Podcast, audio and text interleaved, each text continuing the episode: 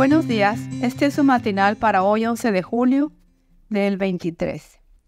Para que aprueben lo mejor, que el amor de ustedes abunde aún más y más en ciencia y en todo conocimiento, para que aprueben lo mejor. Filipenses 1, 9 y 10.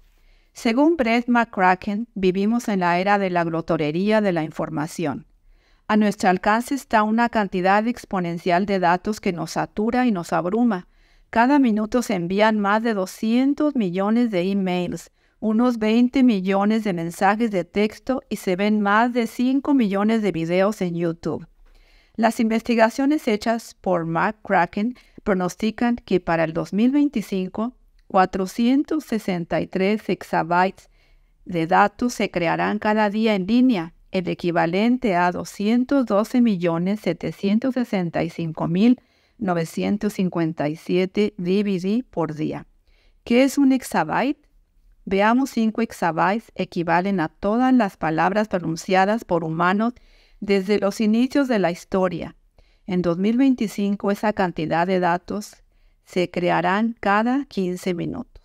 Luego, McCracken añade que el exceso de información en línea hace que nos convirtamos, entre otras cosas, en personas desorientadas, es decir, tenemos más información que nunca antes en la historia de la humanidad, pero menos orientación, y eso nos lleva a ser indecisos, ansiosos e incapaces de tomar decisiones.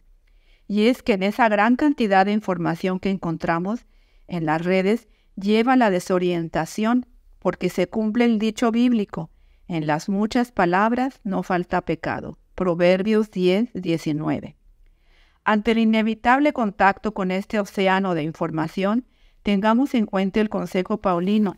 Cuídense de que nadie los engañe mediante filosofías y huecas sutilezas que siguen tradiciones humanas y principios de este mundo, pero que no van de acuerdo con Cristo.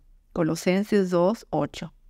Prestemos un poco más de atención a lo que dice el apóstol. ¿Está Pablo en contra de las tradiciones humanas? No, lo que Pablo rechaza son las opiniones y principios que no van de acuerdo con Cristo. De modo que Cristo es el filtro que nos permite aceptar o rechazar cualquier información. El mensaje a los filipenses tiene hoy más vigencia que en cualquier otro momento de la historia, y esto lo pide en oración, que el amor de ustedes abunde aún más y más en ciencia y en todo conocimiento, para que aprueben lo mejor a fin de que sean sinceros e irreprensibles para el día de Cristo. Filipenses 1, 9 y 10.